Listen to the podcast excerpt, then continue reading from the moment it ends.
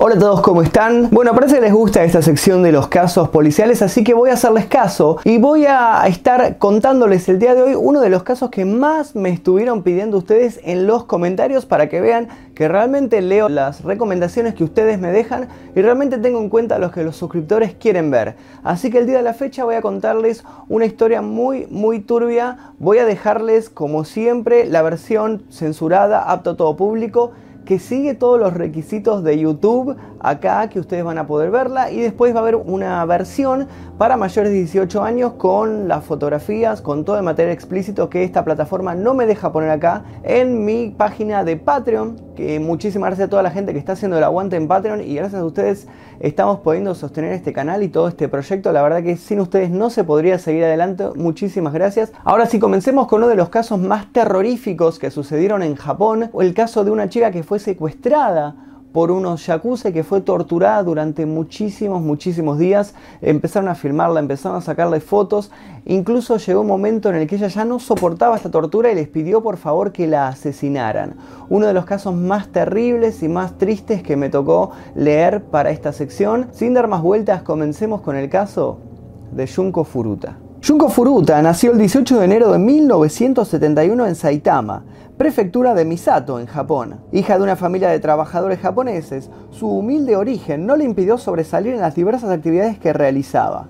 Era una estudiante destacada y cultivaba un amplio número de amistades entre sus compañeras de colegio y algunos vecinos. Pero esta situación no era la misma con sus compañeros. Muchos de ellos guardaban un gran resentimiento hacia Junko Furuta, ya que era una chica muy sencilla que no participaba de algunos de los entretenimientos que ellos realizaban en sus tiempos libres. No quería relacionarse sexualmente con ninguno de ellos, ni siquiera tenía novio, no consumía alcohol, no consumía drogas y no frecuentaba los sitios de diversión que a ellos les gustaban. Uno de sus compañeros de colegio era Miyano Hiroshi, de 18 años, quien sentía una fuerte atracción por Junko Furuta que obviamente no era correspondida. Hiroshi además era un joven miembro de bajo nivel de los Yakuza, la tristemente célebre mafia japonesa. Nadie se metía con él, ni en el colegio ni fuera de este establecimiento, ya que tenía una gran fama de violento.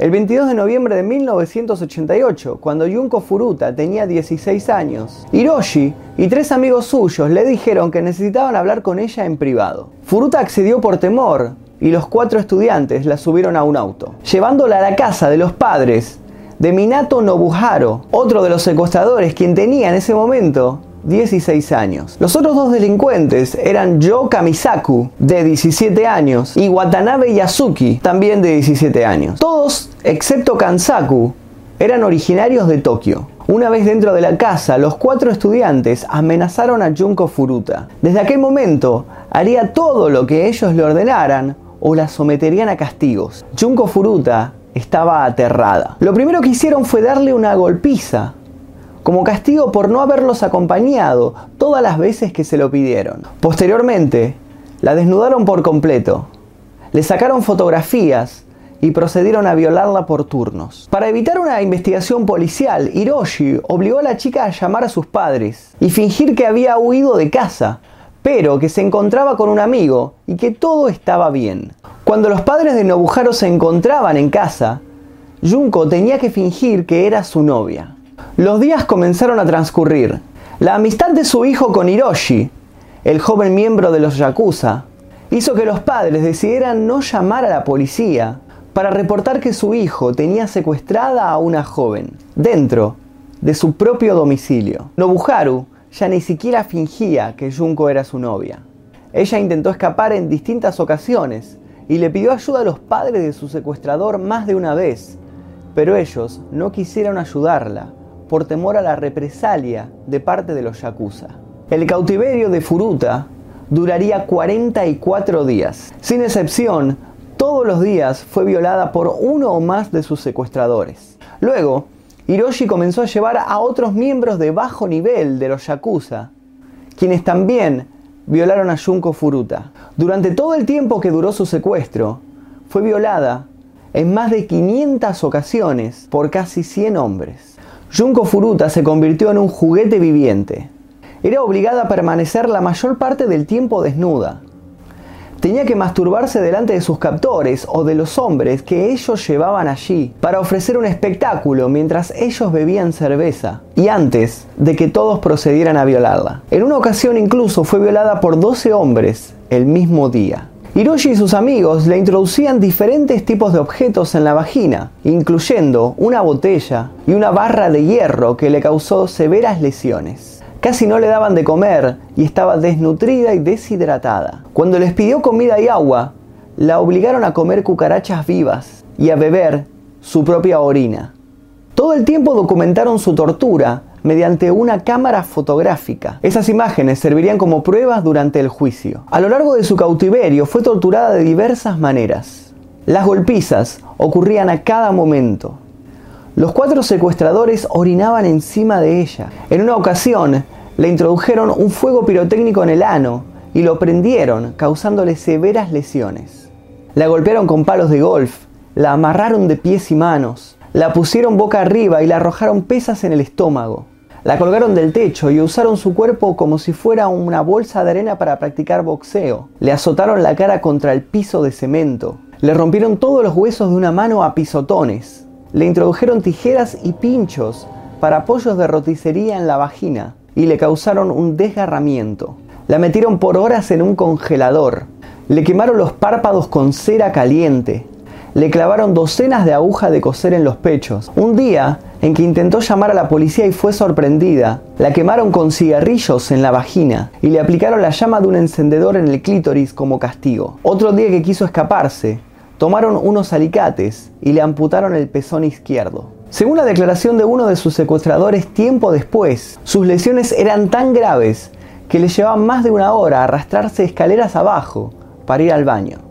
No podía respirar por la nariz, ya que la tenía rota. Cuando llevaba más de 35 días de cautiverio, estaba tan desnutrida y llena de heridas que ya no podía dominar sus esfínteres ni tenerse en pie. Cada vez que se orinaba, era castigada. En uno de los últimos días le metieron un foco caliente en la vagina, el cual se rompió dentro. Su desesperación era tal que cuando sus compañeros de escuela se negaron a dejarla ir, ella le suplicó que la mataran y siguieran con su vida. Pero nada importó. El 4 de enero de 1989 la obligaron a jugar al Mahjong, que es un juego de tablero parecido al solitario, donde el objetivo es eliminar piezas. Jugó contra uno de ellos y ella ganó la partida. Furiosos, los cuatro la golpearon salvajemente con una pesa de hierro. Le quemaron los ojos con una vela encendida. Después Rociaron sus extremidades, el tronco y el rostro con líquido para encendedores y la prendieron fuego.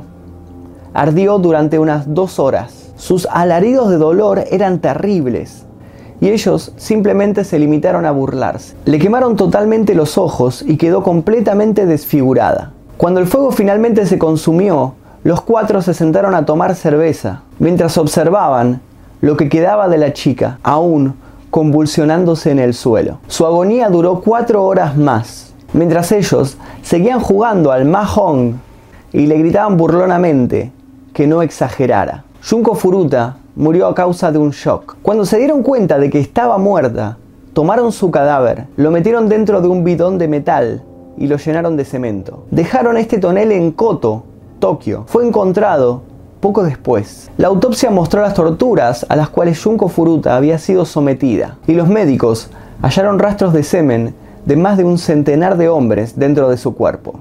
Su familia fue notificada de inmediato. Cuando su madre se enteró, cayó desmayada. Al recuperar la conciencia, quedó totalmente destrozada psicológicamente y nunca pudo reponerse. Un informante infiltrado dentro de los Yakuza informó a la policía de quiénes eran los secuestradores. Los cuatro jóvenes fueron detenidos y enjuiciados como adultos, pero la legislación japonesa prohibía la publicación de las identidades de los jóvenes. Sin embargo, sus nombres trascendieron a la prensa. Los medios realizaron una cobertura amarillista de este hecho, enfocándose en la vida de Junko Furuta y replanteando la poca dureza de la legislación japonesa contra los delincuentes. Los acusados fueron condenados por secuestro y por provocar heridas que produjeron una muerte. Los padres de Junko Furuta ganaron además una demanda contra los padres de Nobuharu, obteniendo 50 millones de yenes. Pero todo esto de poco sirvió. Los cuatro fueron excarcelados, dado que eran menores de edad. Actualmente los cuatro se encuentran libres. Todos cambiaron sus nombres y se establecieron en otras partes de Japón. En el año 2010, Yoka Misaku volvió a la cárcel tras provocar una pelea con un joven de 27 años llamado Takatoshi Isono, a quien golpeó salvajemente y después metió por horas dentro de la cajuela de un automóvil. Dos películas fueron rodadas sobre esta historia. Concrete Encased, High School Girl, Murder Case por Katsuya Matsumura y Schoolgirl in Cement por Hiromu Nakamura. También se publicó un manga que narra con lujo de violencia gráfica, las torturas y vejaciones a la chica. Esta publicación vendió miles de ejemplares y, según un rumor, cada uno de los asesinos guarda un tomo de este manga con orgullo. Hasta aquí la historia de Junko Furuta. Quisiera que me dijeras qué opinas sobre este caso aquí debajo en los comentarios. ¿Opinás que fue muy flexible? la justicia en Japón con estos asesinos? ¿Opinás que deberían ser juzgados nuevamente por este terrible crimen que cometieron? Quisiera leer todo lo que piensan aquí debajo y también quiero leer sus recomendaciones. Quiero que me recomienden otros casos para poder narrar en esta sección. Como ven, tengo en cuenta lo que ustedes me piden y como todos me pidieron este caso, así lo hice. Así que voy a esperar sus recomendaciones para filmar el próximo caso de esta sección. Suscríbanse si es que todavía no lo hicieron, dejen like por supuesto. Cuando lleguemos a 10.000 likes sale el próximo caso de un asesinato misterioso sobre un crimen sin resolver. Mi nombre es Magnum Mephisto y nosotros nos veremos seguramente en el próximo video.